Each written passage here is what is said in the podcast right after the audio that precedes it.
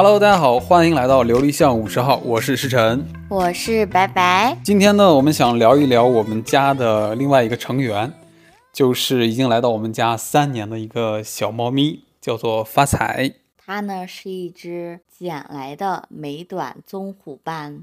呃，我都不知道它具体是什么，我光知道当时那个阿姨告诉我们是咖啡加菲，加菲，加菲和英短的串串是吧？加菲和美美短的串串。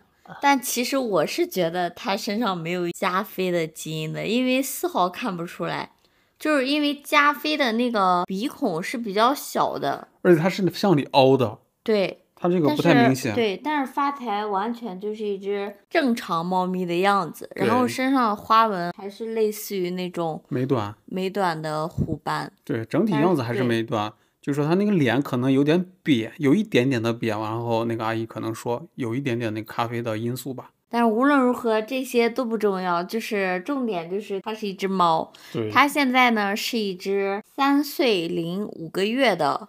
成年猫，成年老猫 成年老猫。对，这是我们在二零二零年六月份左右的时候吧，我们是在微博上看到它的。对，当时是我在微博上看到有一个女生发了一条信息，就是关于发财的。这位女生，我们现在暂且称她为大善人。大善人，因为我到现在给她的备注都是养了发财一个月的大善人。哇，这么长。对当时发财的情况是，他被他的前主人抛弃了，在小区里每天晃悠，说是晃悠流浪，其实也无非就是躲在那个车底下，每天等大善人下班回来喂他饭吃。对，就是等饭吃。对，也没流浪个啥，也没掏过垃圾桶，也没干什么。应该是在到达我们家之前。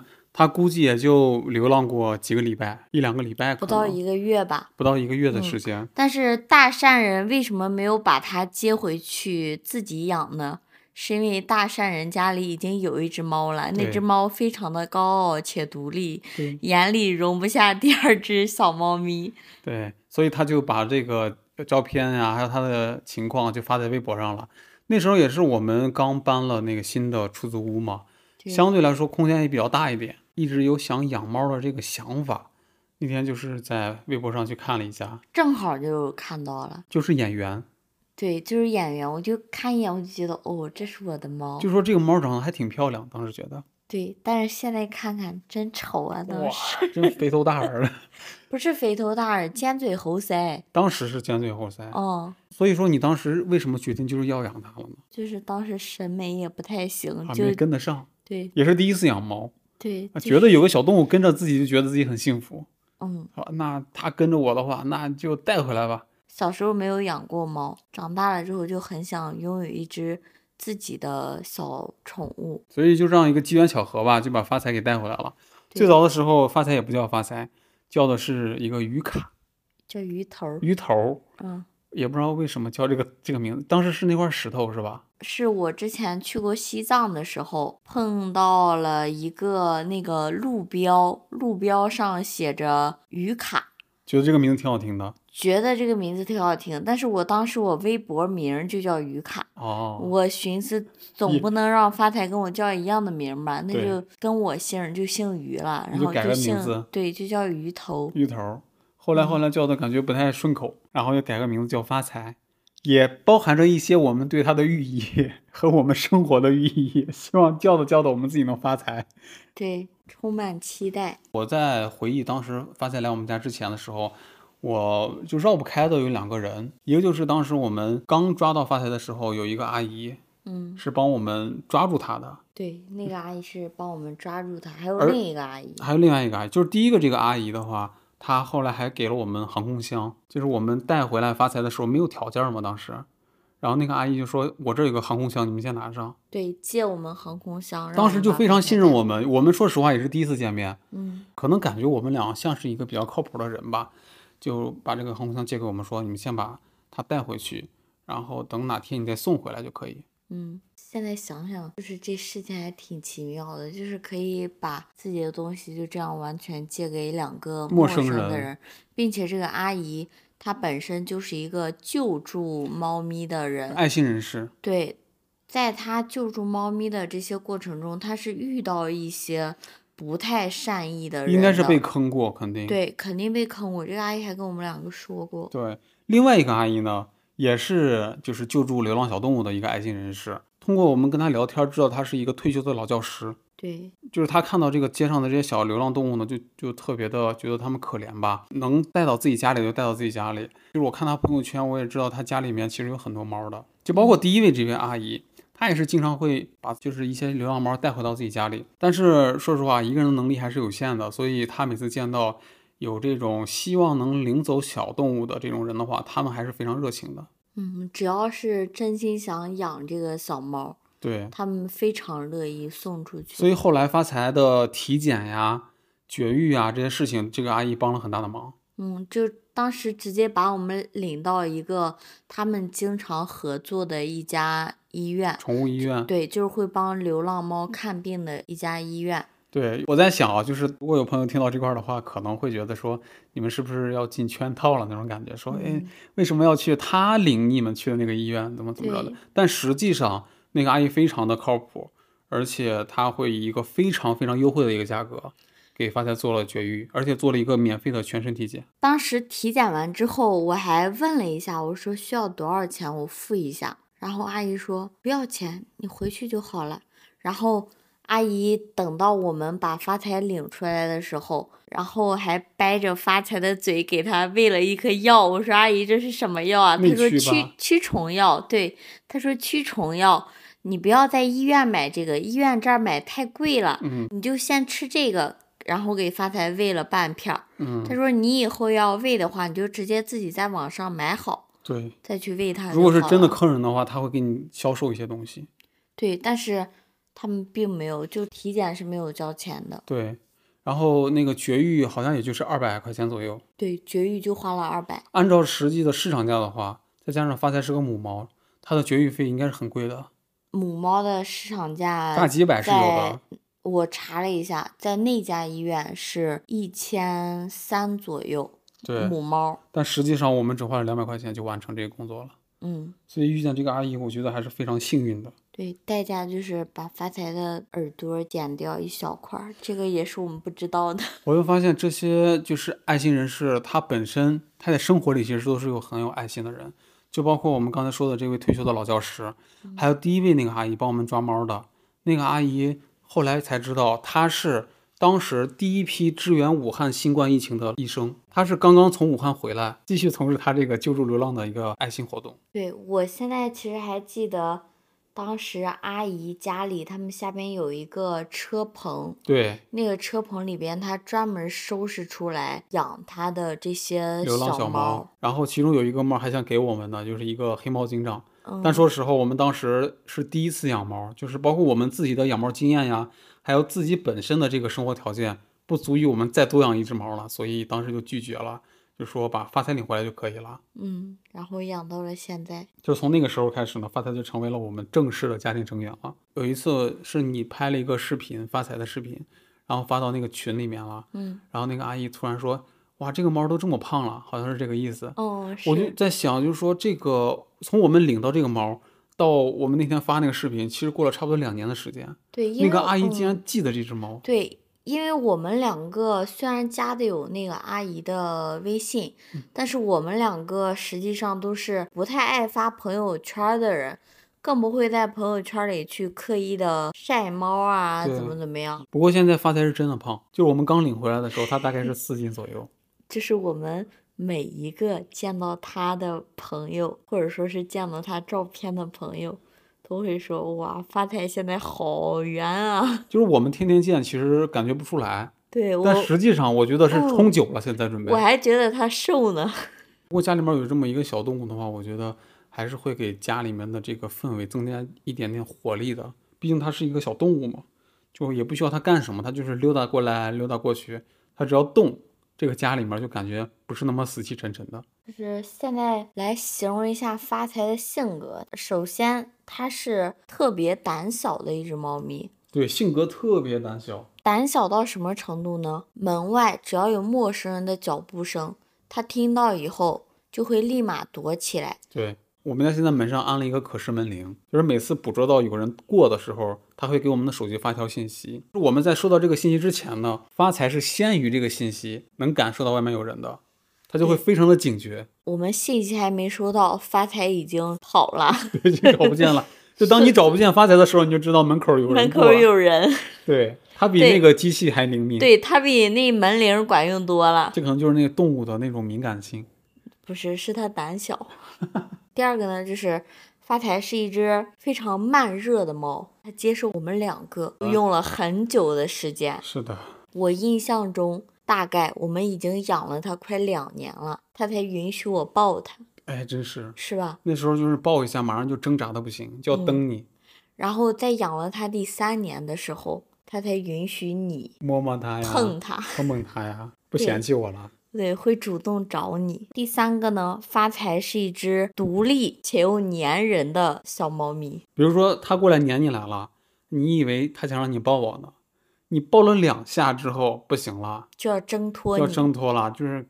可以了，可以了。对，行了，我陪你俩演戏也就到这儿了。对，你还想怎么呢？你够了吧？不要太过分的那个意思。对，行了吧？可是，但是呢，它又非要站在我们两个的视线范围内。他必须让被看到，刷存在感。他是可以看到我们的，我们也必须得看到他。我必须看到你，但是你又不能碰我。就是可望而不可及的那种感觉。总体来说呢，我觉得发财还是很乖的，除了把我一些头绳啊、那些小玩意儿啊、U 盘啊，对，给你拨拉到地上玩，找不见了，对，根本就找不着，也没有做什么特别过分的事情，对，基本上瓶瓶罐罐呀，不存在被推倒的那种现象。最严重的一次是打碎一罐我刚腌的蓝莓酒，我们俩一口都没尝上，那个蓝莓酒腌了还挺长时间。对，最后真是一口都没尝，打的满地都是。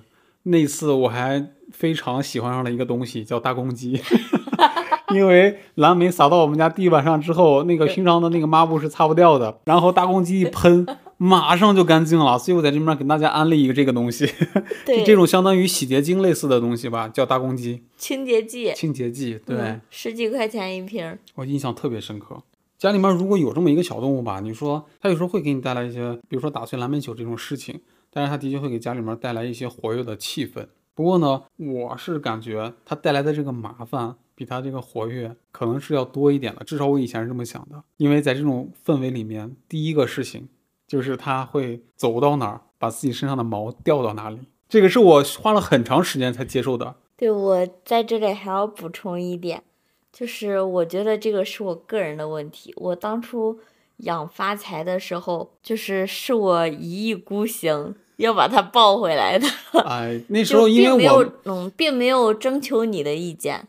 呃，也征求了，但是也没有那么的征求。对，因为我感觉白白比较喜欢这个东西，我当然就同意了。而且自己也没有特别养过猫的这种经验。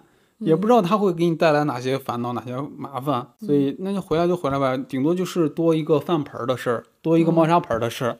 但实际上它会带来很多附加的一些麻烦，你是想象不到的。就像我刚才说的，它会把全家的各个角落撒满它身上的那些毛，就是在床上啊、桌子上呀。凳子上呀，地上啊，沙发上啊，就是你能想到的任何地方，你都会发现这些毛的。甚至今天中午在吃饭的时候，我很淡定的从我的碗里挑出了一个猫毛，因为它这个毛是很容易被辨别出来的。它的毛啊，就是一半是黄色的，一半是黑色的，还有一截白的。因为它是那种虎斑色嘛，嗯，所以它这个毛就颜色非常的明显，而且它前面是尖尖的，后面圆圆的。对比一般的那种，比如说我们头发丝儿啊，或者说是，呃，这种毛线的那种丝儿啊，要稍微硬一点点。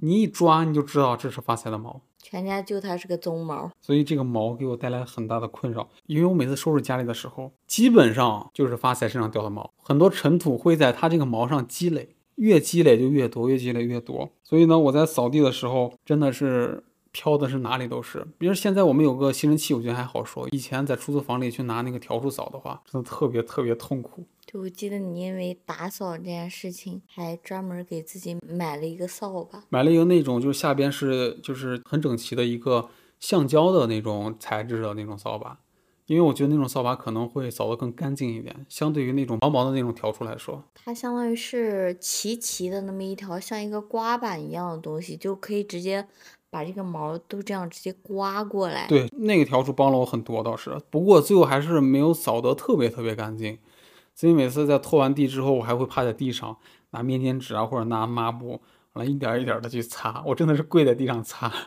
我心里可能有那么一点点的那种洁癖吧，怨气，呃，有点怨气。但是这个怨气在这面还没有停止，因为我收拾完之后，发财开始行动了。发财要在地上溜达了，就用他那个小爪子在地上踩的一个一个那种小花瓣那种手印儿，就是踩过踩一溜。我猜啊，他也是觉得这个地干净了，嗯，而且他会觉得这个地是给他收拾的，所以，所以我在收拾完之后，他会选择一个很很舒服的地方躺到那里。真的 更生气了，更生气了。我好不容易打扫干净的地，然后他过来扑通就躺到那块儿，而且非常的舒服。我忽然想到，之前我们在上一个家的时候，嗯，真的是每次打扫完以后，发财过来躺到那儿，你的脸色一下子就会变得不好看，就明显是挂了脸了。因为我那会儿的感觉是，我辛辛苦苦把家打扫的干干净净的，然后他一点都不珍惜。不过话说回来了，他就是一个小动物嘛。我后来看到他这样的一个行为之后，我能做的，我只有深呼吸，或者躲到一个看不见他的地方，就做到眼不见心不烦就可以了。就是该踩就踩吧。我想的是，没事，我下个礼拜还会收拾的，还会干净的，这样就可以了。就不断就安抚自己的这个心情。我现在想想，当时确实好难啊，比较难过。我当时是很喜欢发财，所以我不觉得这件事情会有多大困扰，我就是觉得。它的美貌盖过了 它的掉毛给我带来的困扰。你被美色冲昏了头脑。对，直到现在我都觉得发财在我们家是一个以萌来骗吃骗喝的一个形象。他真的是就靠那张脸骗吃骗喝了三年。每天蹲在那儿，脚往地下一趴，然后头一歪，瞪着眼睛看你，我就觉得哦，行行行行，什么都忍了，什么都忍了。行，可以。后来我就在想，我就刚才说的，我说它毕竟是一个小动物嘛，又不是人一样，就是你说什么他能听懂，至少，嗯，它的行为根本不受你的意志所影响而转移，他该躺躺，该玩玩，该掉毛掉毛，根本不会说因为你打扫了卫生它不掉了，你打扫的干干净净它不走了，它还是该什么就是什么，所以后来我就慢慢的就啊算了算了算了，就这样吧，接受吧。尽管我很喜欢发财，但是呢。它掉毛也是一个客观事实，嗯是我无法忽略的一个很大的困扰。因为这个毛就每天飘在空气中，它就在我眼前，我们就必须想办法解决。然后呢，我们就针对性的采取了一些措施。嗯，第一个呢，就是你刚才说的那个扫把。嗯，那个扫把叫什么来着？叫什么高科技扫把？还是反正这名字挺玄乎。对，只能说是治标不治本。嗯，对，打扫的不是很干净。但是也曾经短暂的给我们带来一些帮助，毕竟几块钱的东西也不能要求太高。对。第二个办法呢，我会经常给它梳毛。对，买个刷子。我买过两把梳子，其中有一把也很便宜，五六块钱，就是那种真梳，最便宜的那种基础的梳子。他很喜欢。对我买过一把贵的，买过一把这个便宜的，到现在我都觉得这把便宜的很好用。嗯，发财也很喜欢，就我梳它的时候，它会过来蹭。嗯，甚至当我拿出梳子的时候，它看到，它看到，它就会主动过来跟着我。对，让我给它梳毛。对，就这把梳子，它不会让发财感觉到身上是疼的。对，只会把它的一些浮毛，就是即将快掉下的毛来给带掉。这样呢，它就可以少掉一些毛。对，至少在源头上先解决一部分。第三个办法呢，也就是我们现在搬入新家的时候，嗯，吸尘器。对，这个东西真的很有用，特别是在家里有养猫的情况下，嗯，吸尘器对于吸这些猫毛效果非常明显。养猫必备。嗯，而且相对来说，你的工作量会很轻松一些。嗯，有钱的话，大家就直接无脑入戴森。嗯。没钱的话，就像我们一样买那个一百来块钱的，一百来块钱的那个美的就可以了。对，也挺好用的。缺点就是是有线的，但是线足够长。然后呢，就是声音比较大，但基本上也不会太影响到别人，而且基本上也能满足你吸家里这些灰尘的一个需求。话说回来，就一百来块钱儿，要求不要太多。能吸点毛就够了。然后还有一个办法就是粘毛器，怎么说？就那个滚筒粘毛器啊，怎么说？直接粘发财啊？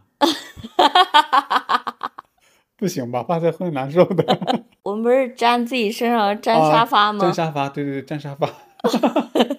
对，粘沙发。一看你就没好好做过这项工作，都是我做的。对，粘毛器这个我不怎么用，就是我用的比较多。我觉得用粘毛器这个事情是一件特别放松且解压的事情，就在沙发上滚来滚去，或者在床上滚来滚去，又好玩，粘掉一些浮毛，对。然后你看着那个上面粘满毛，然后再把它撕掉，再粘一轮，上面又粘满毛，这个过程就很快乐、治愈、放松，像玩游戏一样。嗯，说了这么多方法，也依然没有一个能够彻底不可能解决掉这个猫毛困扰的办法。这个只能是尽可能的去降低这些猫毛对你带来的一些影响。嗯，像我们两个现在就已经很淡定了，佛系了已经。嗯，主要我觉得还是从心态上去。接受它，说服自己。碗里看到猫毛，挑出来就好，继续吃，也不是下毒了，对不对？能吃，不寒碜。发财给我带来的第二个困扰呢，就是刚才提到的，就是它真的是一个粘人精。这个粘人呢，就是说他看不见人，他就会慌张一样的感觉。就是我们走到哪儿，他跟到哪儿；走到哪儿，跟到哪儿。他怎么跟你了？白天还好说，比如说我们在这吃饭，他在桌子上趴着；我们去书房工作，他在书房的门口蹲着。就是他必须得看到你，对吧？这都是白天，嗯，晚上就不太好处理了。比如说我们在出租房的时候，我们是一室一厅，嗯，发财本身它的活动区域应该是外边，包括它的猫砂盆呀、饭碗啊都在外边的。我们睡觉呢有个习惯，就是把卧室门闭住。一方面呢有这个安全感，另一方面呢，无论你冬天还是夏天的话，你开空调的话，你你希望这样子一个冷空气或者说暖风不跑太远，在这样的一个卧室里面去循环。很舒服，所以我们会关住卧室门。但是发财不同意啊。我们睡觉的时候，发财就会站在门口。第一个动作是叫，不停的叫；第二个是挠门，不停的挠门。再加上发财，它本身是猫嘛，猫是一种野兽嘛，嗯，它的行动时间基本都是在夜间，嗯，所以它可以做到一整夜的叫，一整夜的挠门。他就是让你不睡觉，真的。对，其实发财这个行为本身，对于我这样一个躺下三分钟就能睡着的人来说，也不是什么困扰，根本不存在这方面的困扰。但是，但是对于时辰这样一个，我是有点神经衰弱的，衰弱的人，对，我有点声音我就睡不着，所以呢，他在外面叫，他在外面挠门。会让我一直就是处于一种精神紧张的一种状态，无法入睡。我不知道他是真的想看见咱们俩呢，还是说他觉得他也应该睡床？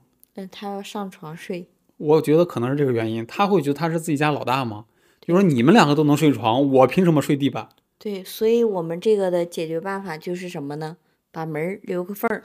后来咱们的确把这个门开开了，就说你你进来吧，你随便进出，不挡你了，别要叫就行了，我们要睡觉。嗯，但是问题又来了，我们的卧室里面是木地板，嗯，他那个小脚丫子呀，在上面走和在这个瓷砖上走的声音是不一样的，对，咯噔咯噔咯噔，和穿了高跟鞋一样的。嗯，哇，这对于我这种神经衰弱的人来说，又是一种挑战，真的，就是我越不想听见他这个声音，他这个声音在我脑子里面就越来越放大，我就根本就睡不着。哇，真情实感，真的，所以我那一阵的睡眠质量是特别差的，每天。上班在办公室的上午，尤其是上午的时间，就整个人是懵逼的，就是我脑子是转不动的。因为晚上你不睡觉，你不可能清醒的去面对所有的工作事项。所以那时候我们在出租屋的时候，你说开门也不对，不开门也不对。我就是那时候真的拿发财这种所谓的粘人精的这种这种生活状态没有办法。就这个在我这块目前没有什么特别好的办法。唯一好的一个办法可能不太适用于任何一个人，就是说我们搬了新家之后。这个家大了，我找发财比较困难了。就我睡觉的时候，他也不是那么操心了，因为有很多舒服的地方供他选择了。嗯，所以他基本不会来打扰我们睡觉了。但是他也会想来我们的卧室跟我们一起睡。不过他站在门口，他不叫了。嗯，他只是默默的陪伴着我们，不叫了，也不挠门了。他只是默默的进我们的卧室，去床底睡一会儿。那有时候偷偷的，那是。嗯，我会把他赶出去的，我受不了，因为我们的卧室也是木地板。对，我这个神经衰弱真的是救不了。我还真没什么办法。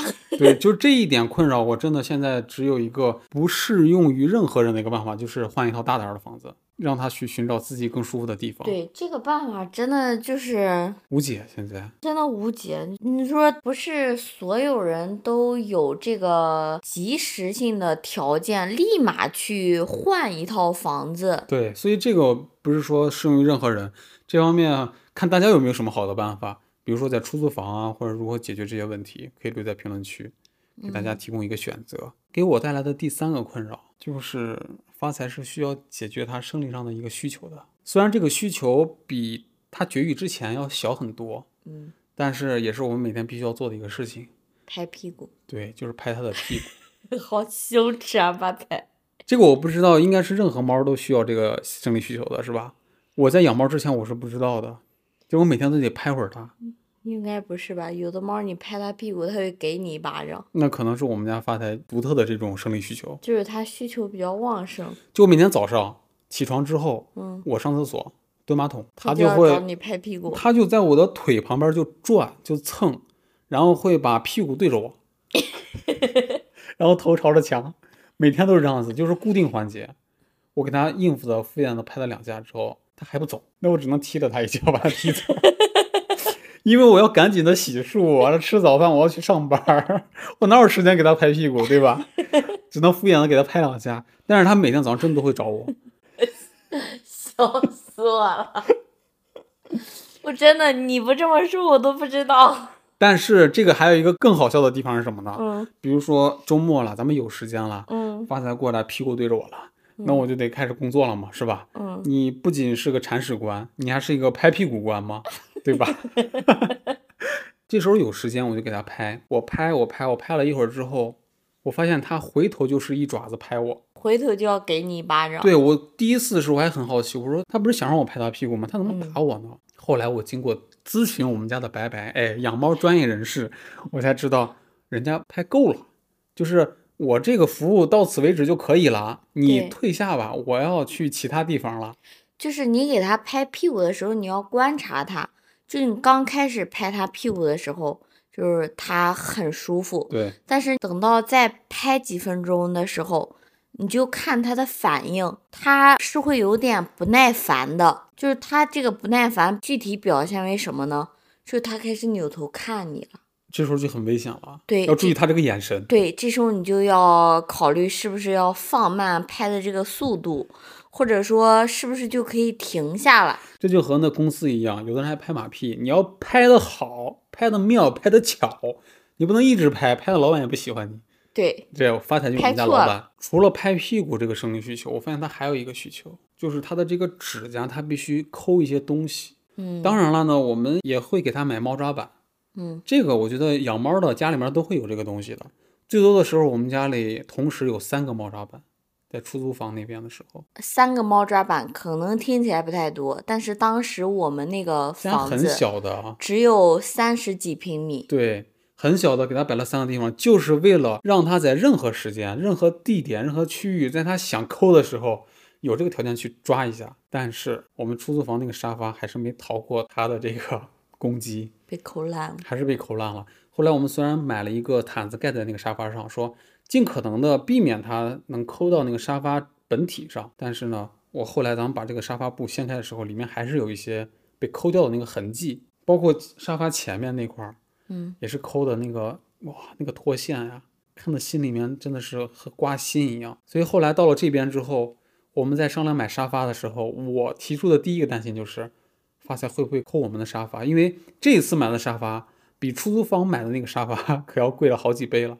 嗯，当时我们出租房买的那个沙发是我花三百块买的，这次呢？三千。对，差十倍的价格，我真的很心疼。如果在这个沙发上刮的话，真的是像在我的心上刮一样，我的真的在流血那种感觉。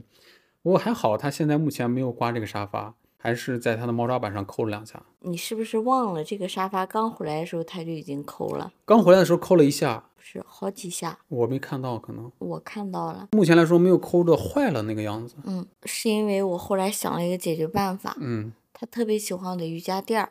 哦，对，然后呢，我就把我的瑜伽垫儿放在了这个沙发的前边。嗯，因为我们家没有茶几，这个前面的地方够大，对，所以摆上瑜伽垫儿之后，他更喜欢那个柔软度，所以他会在那个瑜伽垫上抠抠抠抠抠。对，抠完瑜伽垫儿以后，来沙发上睡一睡。对他不会选择再抠这个地方嘛？嗯，所以目前解决的还是很可以的，嗯就满足了他的这个指甲的这块儿这个生理需求了。对，所以我觉得大家也可以尝试一下这个方法，就是摆一些他喜欢的材质的东西，就让他去抓，对，或者说直接把他喜欢的这个材质的东西铺到沙发上的其中一块地方，它就会自己选择去待在这个上边，对，就不会再抠你的沙发。是的，在我们找到这些办法之前，肯定是我的困扰，但目前来说，它指甲上这个生理需求的话，我觉得还是算是解决的比较好的。嗯，唯一需要克服的就是拍他屁股这个事儿了。他每天早上真的找我，你这个事你你都想象不到，真的。我觉得这个东西吧也无解，就是既然把他带回来了，嗯服务他是应该的，嗯，就是你就付出一些代价。看他烦就早上踢走他，晚上回来拍拍他。对，但是拍的时候要注意他的眼神，嗯，如果他的眼神里带有一股杀气的话，赶紧停止，不然他转过头就是一巴掌。对，真的一点儿都不留情，叭就给你一巴掌，翻脸不认人。我这边能想到的最后一个困扰就是发财总是让自己很干净，但是让别人很辛苦。一是这个猫砂，因为我们家猫砂现在放在阳台上，嗯，它在猫砂里面就是如厕完毕之后呢，它会很悠闲的就进入到客厅里面。它进入到客厅的时候，它的手指里面会夹杂着一些猫砂的这种颗粒，虽然它也很难受。它在出猫砂盆的时候呢，会在旁边的那个猫砂盆的那个壁上面去刮一刮，但说实话是刮不太干净的。嗯，他以为刮干净了，但是呢，夹在手里面的这些小颗粒呢，会在它就是行走的时候呢，掉到客厅或者任何一个地方。我后来看到这个家里面就非常乱，我说满地的猫砂，这么多猫砂，真的看的心很烦。因为每次不管是你扫还是我扫，总是给咱们俩增加了工作量了嘛。嗯，我说这个东西该怎么解决呢？你想过换猫砂，换更细点儿的猫砂，但那个猫砂也质量不太好。但是后来不是又换成我们现在这种有点颗粒感的这种猫砂了吗？嗯，所以这种问题就一直困扰着我。我说这该怎么办？怎么办？然后后来白白想了个办法，就是给这个阳台买了一个相当于那种垫子的东西，防漏沙垫。啊，这个叫防漏沙垫儿。后来我在想，这个真的有效果吗？当时白白买的时候，我还跟白白就是相当于置了一点气，就是说买这东西真的有用吗？白白觉得我不相信他，也是有点生气那种感觉，是吧？那会儿，对，我就觉得试都没有试。然后后来买了大概就是三到四块儿吧，把它的猫砂盆，还有旁边的一个猫抓板，以及它前面的一点点的区域全都覆盖住了。它每次从猫砂盆出来之后呢，它那个手里面夹的那个小的猫砂颗粒呢，在那个垫子上踩的过程中，它那个手指好像就能分开一样，因为它那个嗯垫子足够软，它一摁下去的时候，它那个手指不自觉的就会分开，一分开之后，它那个猫砂粒就会掉下去。而且它现在还非常喜欢把那个防漏沙垫当成猫抓板那样去抠一抠。也会增加这个颗粒掉下来的概率的。有了这个东西之后，我们家客厅、包括卧室啊，其他地方的猫砂见到的次数或者频率几乎几乎可以说是没有了，就效果非常明显，已经是很好的状态，很好的状态，真的很好状态了。就是它的猫砂里基本就留存在阳台这个垫子上了，嗯，所以清理起来也比较方便的。还有一个就是它拉完屎搓屁股这个事情，哎呦喂，这个我是在出租房就发现这个情况了。那时候因为我也是每个礼拜不是就说刚才扫地啊、拖地啊，嗯，在这个灯光的照射下，我会发现这个瓷砖上啊，左一道，右一道，左一道，一又一道，这是什么呢？这是发财的屎印子。刚开始不知道，嗯刚开始说这怎么能形成这些痕迹的呢？嗯，然后后来仔细观察一下，它那个道上啊，沾了那么一点屎，才反应过来，这家里唯一有可能这么干的谁呢？只有发财。后来我俩还亲眼见证了那个画面，真的是你一只小母猫怎么能这样？好恶心啊！就他那个动作吧，真的让我无法接受，真的。他才现在听见我们两个在骂他，然后瞪了我们两个瞪。我们两个，就是他在地上搓屁股的那个动作，真的按照我们人类的语言来说，就是一点都不文雅。哇，真的太丑陋了那个样子，而且他在擦屁股的那个路线就完全没有规律。就是，如果他是一个艺术家来说，那就是抽象派作品。对，我给大家形容一下他搓屁股的那个画面，就是它是一只肥猫，它的两条后肢这个肥腿撑在地下，屁股坐在地板上。来回这么往前搓呀搓，上边的就是这两个前肢在上面摆呀摆，就像一个那种电动机器人一样，在地上就开始走啊，就开始。对，逢发财经过之处都有一道石印子。还有一个神奇的现象，我不知道你有没有注意到，就是他擦自己的屁股的时候，永远在咱们客厅的瓷砖上，嗯，而不在阳台的那种就是水泥质的那种瓷砖上擦。那个上面搓的疼啊，他又不是傻。我就说发财还是很聪明的，就是说他只在这种光滑的地方擦，不在那种艰苦条件那个地方擦。那种地，笑死我了！那种地方电光火石的，他擦一次就完蛋了，真的。对，怎么擦我都能想象到，如果他在那个上面擦。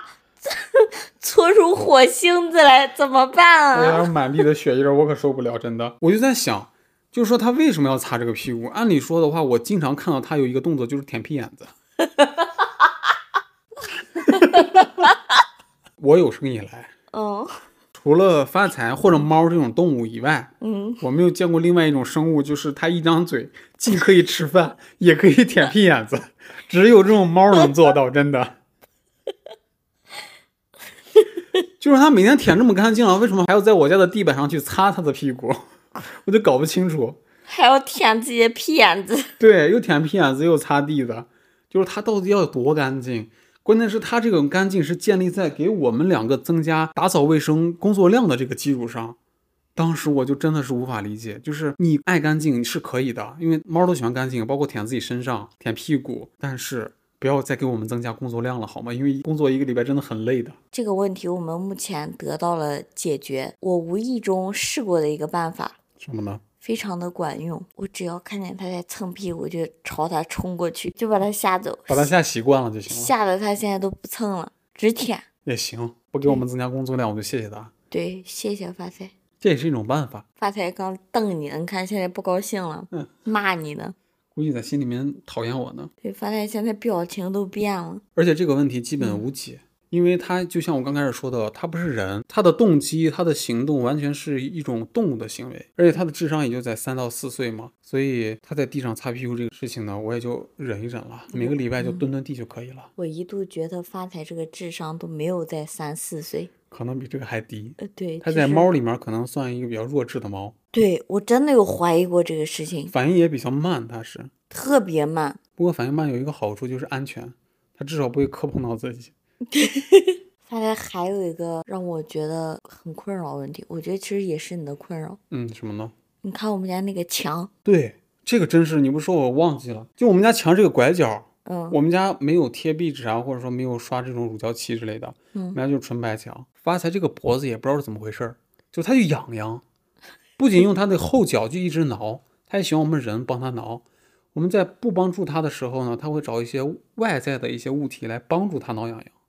其中之一就是我们家的墙角，就这个白墙这个拐角蹭的乌漆麻黑的。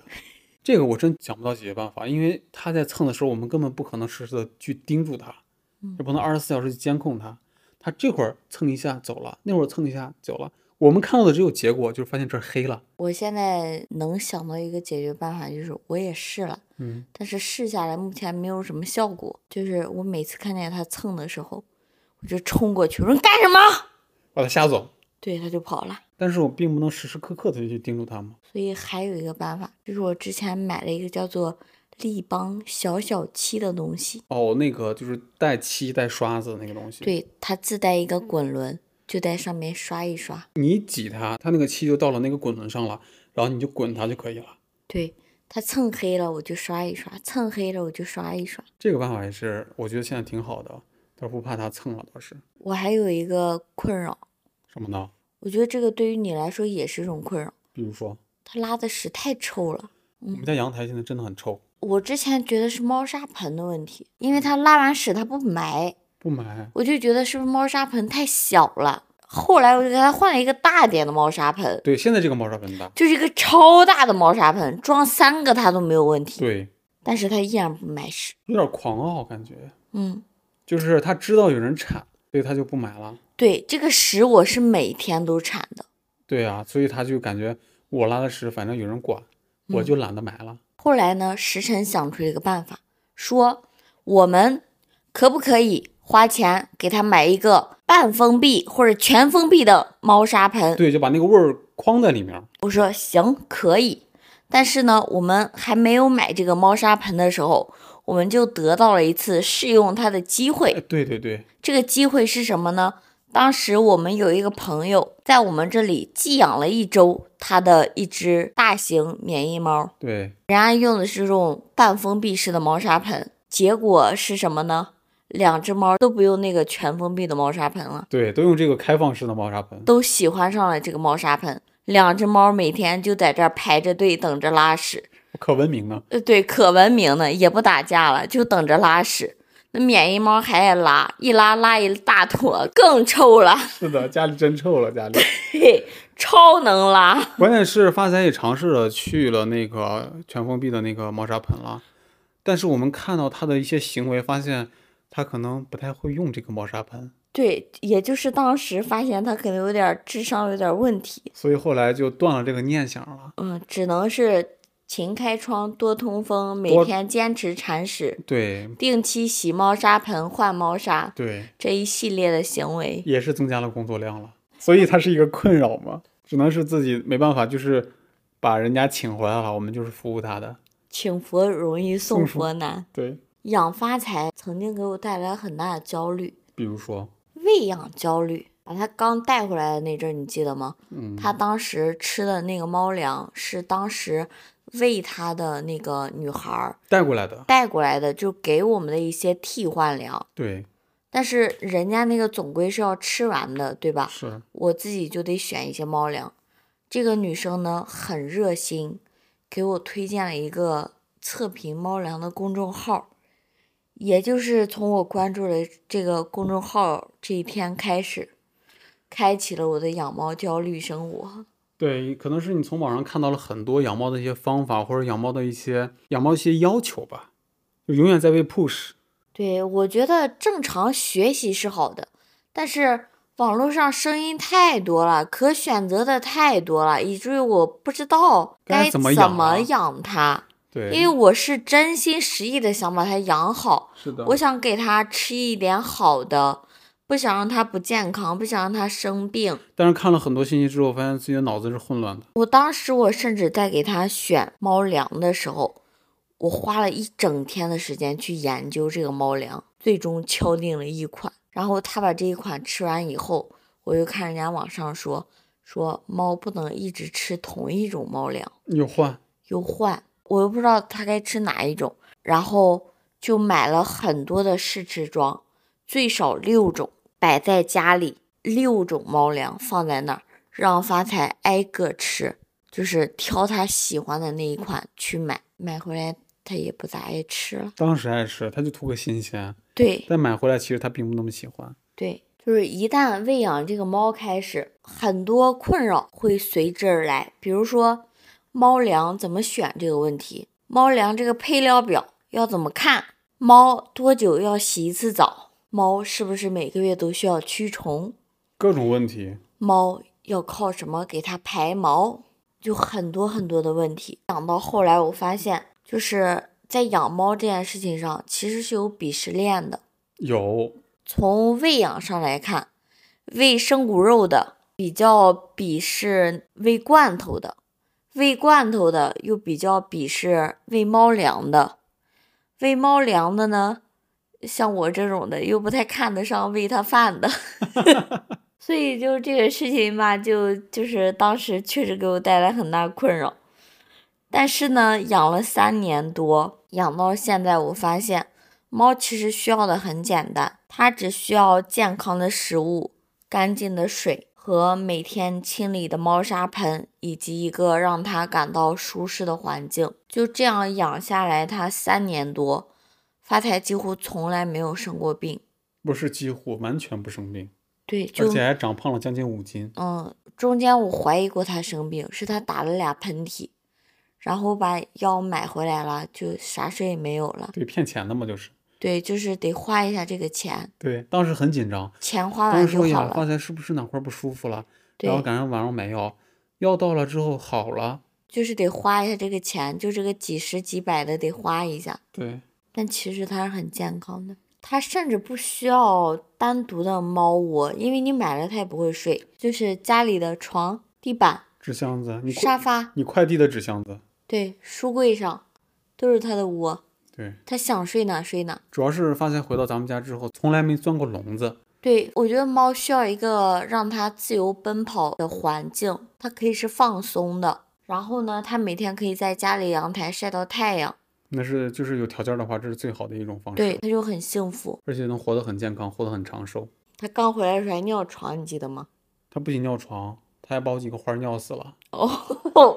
你不说我都忘了，把我们的十几盆花都尿死了。当时我们搬了新家之后，我们想的是家里这个环境改善一下，嗯，我们专门跑到花鸟鱼市市场，嗯，然后买了很多花儿，亲手远远的提回来，有这种大的君子兰，有小的那种多肉，摆在家里面很好看。还有朋友送的栀子花，还有一个栀子花，对，全被发财挨个灵性过，刨里面的土，然后挖个坑尿。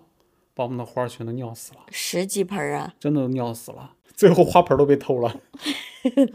后来怎么解决的这个问题呢？尿花就算了，对吧？忍一下，大不了不养了。但尿床这个真没办法呀。后来一咬牙，一跺脚，一狠心，买了个笼子，把它和猫砂盆一起关到笼子里，关了两天吧，差不多。关了两天，你什么时候不尿了？什么时候知道在这个猫砂盆里尿了、拉了？我就把你放出来。对他那时候也很痛苦，他没有被关过嘛，嗯，然后突然进了一个笼子里面，就很不适应，就叫啊什么的，狂叫但是我们俩就特别的狠心，就是必须学会在这个猫砂盆里面去学会之后，我才把你放出来。对，不过两天之后效果就很好了，嗯，之后我们就把它放出来了，放出来之后就没有再在床上尿过，应该。而且我发现发财每换一个新环境，它就会开始尿床，它会很害怕吧？有时候，嗯。就是我们后来搬了新家以后，新买的四件套上都有他尿的那个痕迹，洗不掉的，还在家里这个走廊上尿过一次，尿过一股尿骚味儿，还在那个餐桌桌角下边尿过。我这个不知道，我尿过，我早上他可能就是想用他的气味来给他自己增加安全感，直到现在他觉得很安全了，他不会做这样的事情了。可能是吧，我觉得发财适应的特别慢。对，现在你看他就没有这个状况了。嗯，所以。这个问题还是可以被解决的。对，有时候需要时间，有时候需要引导。对，就是时间的问题。不管怎么说吧，既然发财已经领回来了嘛，我们就秉着一个负责的一个态度，就是能把它养到离开这个世界是最好的一种状态嘛，嗯，对吧？所以我们也是这样的一个呃心态，就是现在对待发财，不是说呃想养的时候我们养它一下，不想养的时候把它放到外边，让它重新成为一个流浪猫。这也不是我们一贯的一些做法，也不是我们对待一个生命的一种态度。对待生命还是要有一个负责任的态度。既然它是你带回来的，你如果不能给它一个很好的生活环境，你就让别人去给它。但是如果你自己有能力提供的话，你带回来你就要负责到底。可能是麻烦一点，毕竟它是一个小生命嘛，它不是一个像我们这种瑜伽垫啊或者一本书啊摆在那里一动不动的。它既然是生命呢，它就一定会动的，一动肯定会带来一些。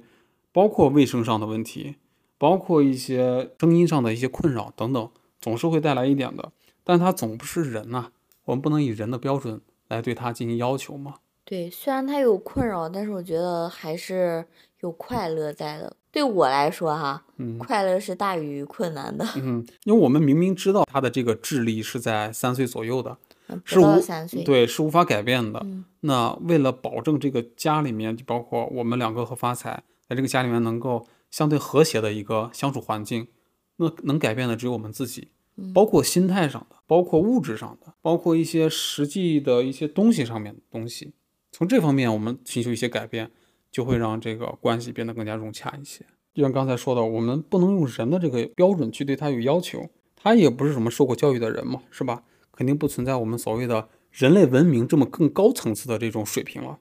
它只能是凭借它动物本身的那个兽性，来去引导它去做一些事情的，就包括我们刚才说它在地上去擦屁股，是吧？它需要抠一些沙发或者抠一些东西，这个是没办法避免的，毕竟它只是一个单纯的动物。有了这样的一个心态呢，再看它的这些行为的话，我就会变得比较心平气和了，因为我知道它为什么会做这样的行为，不是无缘无故的。而且我忽然想到一句话，就是你看我们两个每天进进出出的，我们可以在外边做各种各样的事情，我们有我们的朋友或者我们的家人可以跟我们聊天，然后或者是陪伴。但是呢，发财的世界就只有我们两个。对，除了心态上的这种改变呢，就是在有条件的情况下，在物质上做一些改进。比如说，我们从出租屋的所谓的科技调出，改到了现在的这个新家里面的这个吸尘器，它就会给你解决猫毛方面的一些困扰。解决这些问题的方法其实不只是我们两个刚才说的这些东西，大家在网上去查的话，肯定还有很多比我们更加有效的一些东西。来解决包括发财这种猫给我们生活带来的一些困扰，这样的话就是我们的关系就会变得更加的融洽，更加的平和一些。主要是我相信每一个决定养猫的人，最初的心情肯定都是出自于喜欢和爱，所以你在让它进入你生活的时候，你自然是要付出一些努力或者代价的，这个是毋庸置疑的。客观上来说呢，我们从心态上和物质上对发财的态度转变以后呢，我发现。我跟发财的关系得到了很大的一个改善，嗯，那是改善多了。以前我每天早上起来的时候，发财见了我就在跑酷，在家里面，嗯，我就很烦躁。我就跟白白说，我说每天我看到他跑酷，我更烦躁了。但是现在呢，每天早上就包括刚才说的，我在蹲马桶的时候，他都会缠着我。我在下班的时候打开防盗门，发现他在门口在等我。虽然他不一定抬头看你，甚至看见你回来之后转身就走。就是这些行为比之前要温和的很多。我其实是觉得你们两个的关系的改进，是因为你自己对他的态度变了，你不再是像之前那么烦躁。而且他找我玩的时候，我也会陪他玩一会儿。对，就像一个小狗一样。因为之前确实我和他相处的时间更久一点，就是我处理他的事情也比较多，不管是买猫粮啊，或者是铲屎啊，就照顾他方面你是付出的比较多的，而且跟他接触的时间也比较多。嗯，所以他对你的感情和对我的感情是不一样的。对，只是经过了这漫长的三年之后，我们到达新家之后，我感觉我跟发丝的关系才。慢慢的进入一个比较和谐的状态，嗯，所以我跟发财这个磨合的时间算是比较长的了，将近三年，很长，很长时间了。从开始发财到我们家的时候那种喜欢，到中间出现了一些小小的挫折，再到现在我们俩之间就是彼此都比较欣赏对方吧，可能是我会把他当做真正的当做我们家庭中的非常重要的一个成员。还有一个更重要的原因，就是你刚才已经提到了，也是改变我心态一个非常非常重要的一个原因，就是你那时候告诉我说，就是我们的世界是有彼此的，嗯，是有父母的，有同学朋友的，嗯，有社交圈的，有这个世界上的美好的事物的。但是在发财眼里呢，我们俩就是他的全世界，我们是他的全部，对，他对我们是无限信任的。如果你对他不好，就他的世界其实就崩塌了。对，就是在听这期播客的朋友可以想一下，就是当自己被这个世界抛弃的时候是什么感觉？嗯，那那个小动物它就是什么样的一个感觉？这个让我忽然想到我们小区那个流浪狗小黑。我们小区有一只流浪狗，大家都叫它小黑。起初我一直以为它是别人家养的小狗，每天就把它。放在小区里，小狗自己遛自己。对。但是后来我发现不是的，它是我们这个小区不知道谁弃养的一个弃养的一只特别乖的一只小黑狗，从来不咬人，见到人也只是趴在那里远远的看。嗯。它怕别人伤害它，它也不敢靠近别人。对。就甚至有人过去给他喂东西，他都小心翼翼的。所以当时你跟我说完这句话的时候，我就说我们不能轻易打破发财的世界，因为它就这么点世界，我们不应该去打翻他。嗯。所以我要善待他，我要对他好一点。对，就是你只释放一点点能量，就可以让他过得很开心了。是的。因为养发财这个事情一开始其实是我单方面的一个决定，我是单方面支持。但是呢，说实话哈，就是发财本身对我来说，它并没有给我带来像网上夸大的那种治愈或者陪伴的感觉，因为我本身是特别喜欢安静和独处的那类人，发财只让我觉得这个世界很吵闹。有一段时间是很烦躁的，但是呢，养它到现在，我觉得发财其实是帮助了我很多东西的，因为它锻炼我的耐心。我以前是一个特别脾气暴躁的人，因为发财才让我变得温和起来。刚开始发财到我们家的时候，我在专心做一件事的时候，他会在旁边一直叫，一直叫，或者上你的桌子。对我就会觉得你怎么这么吵，我就会吼他，我会忍不住的吼他。我说你已经吃饱了，你还要我怎么样？我也摸过你了，你还要我怎么样？你为什么会一直叫？但是慢慢的，我发现他只是想待在你的旁边而已，他也没有什么坏心眼。然后呢，我后来我就学会了和发财对话，我会问他，我说：“哎，你是吃饱了吗？”就好像他能听懂汉语一样。我就会问他：“你是饿了吗？你是没吃饱吗？你是想让我摸摸你吗？你是没有水了吗？”但是我发现它真的好像真的能听懂我的话。它如果饿了，它就会跳下我的桌子。带我去它的饭碗那里。是的，它会去带着你走。对，就告诉我，你看我碗里没粮了，你得给我加；水不干净了，你得给我换点儿。然后要么就带我去猫砂盆那儿，你看这个屎，得铲了吧？要不然就会我在沙发上坐的时候就过来蹭一下我的腿，你赶紧摸摸我，摸摸我，就这个意思。对，就是我们是可以互相对话的，所以到现在。我因为发财变成了一个还比较温和的人，这点是我特别想要的，也是我的意外收获，是我没有想到的。对，有时候养宠物就会收获一些你想象不到的东西。对，就看起来是我喂养了它，实际上是发财在用他的方式陪伴我去成长。是一个相互帮助的过程。对，今天我们聊发财呢，是因为想到宠物现在已经成为我们人类陪伴的一个非常重要的角色了。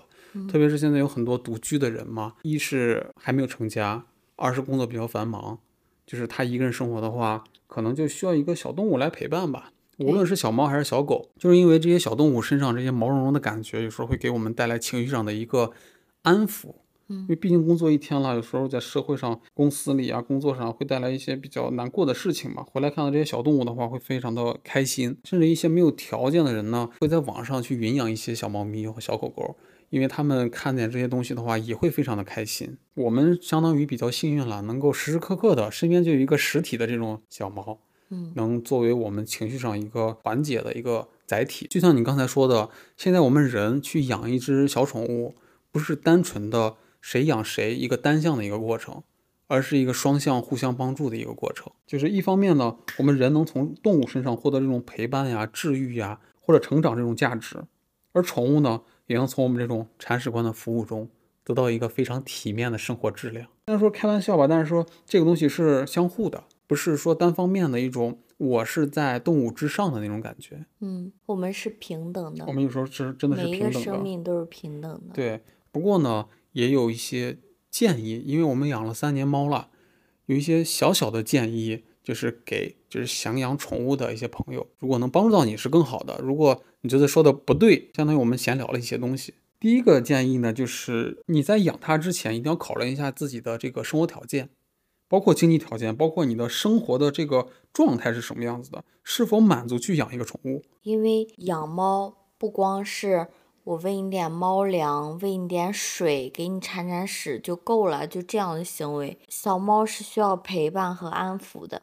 另一方面，我就抛开这一切，这些你都可以做到。但是呢，你有没有想过，它会生病，生病了就需要你照顾，需要你有时间、有精力、有财力去负担它的一切开支。我忽然想到，之前我们有一个同事，他的猫摔下来了，对，从楼上掉下去了。当时医生都觉得会花很多钱。不建议救治了，对，不建议救治，但是他还是花了好几万。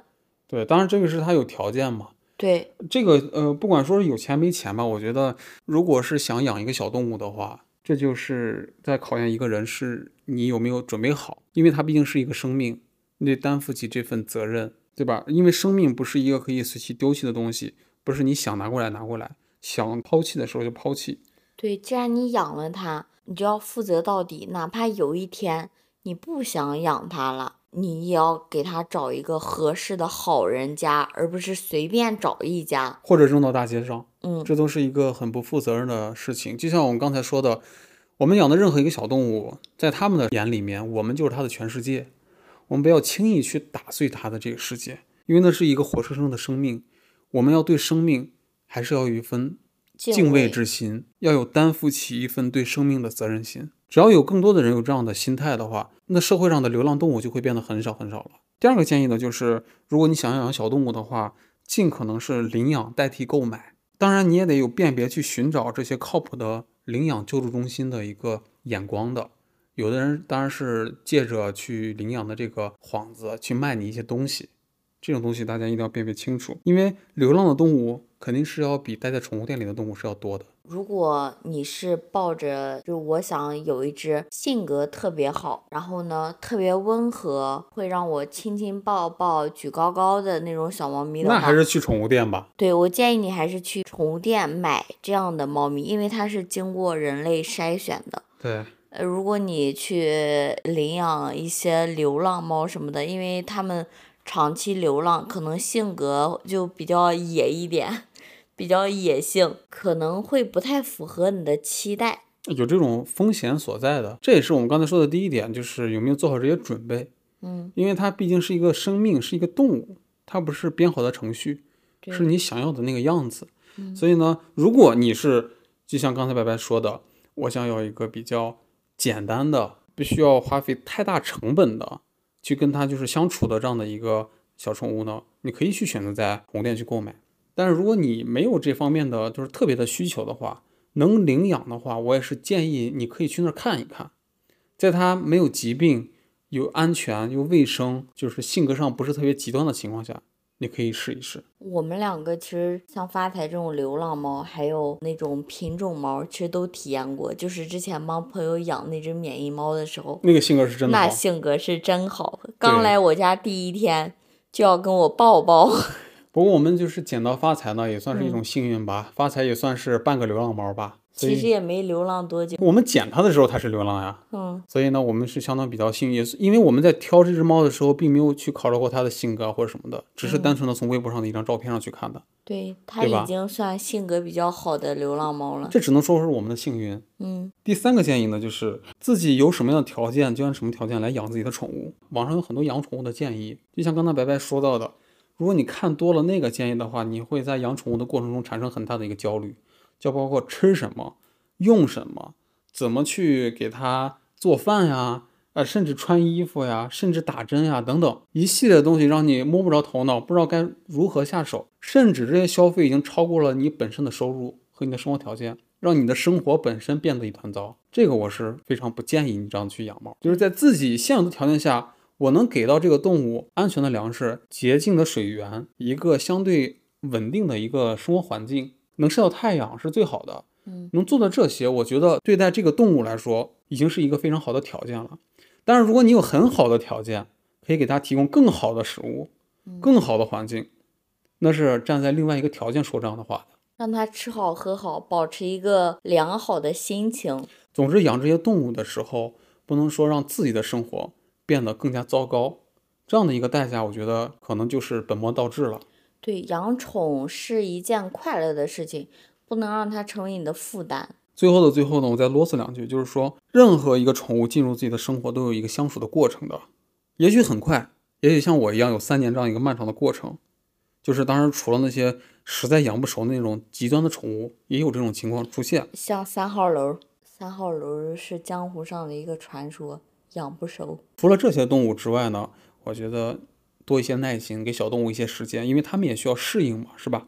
给自己一些时间，因为你也是一个在接纳新成员进入你生活的一个阶段，所以彼此给彼此一些时间，给对方一些缓冲的阶段，我相信你们会相处的非常愉快的。这期播客呢，就是从发财聊到了宠物，又聊到了一些我们自己养宠物的一些看法和建议，给大家去分享了一下。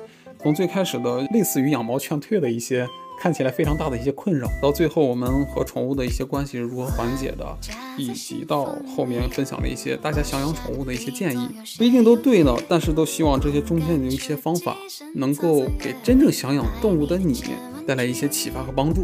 所以呢，这期播客也聊了很长时间了，大概一个多小时了，希望这期播客依旧能在周四能陪伴你度过快乐的一天。我们就下期再见了，拜拜，拜拜。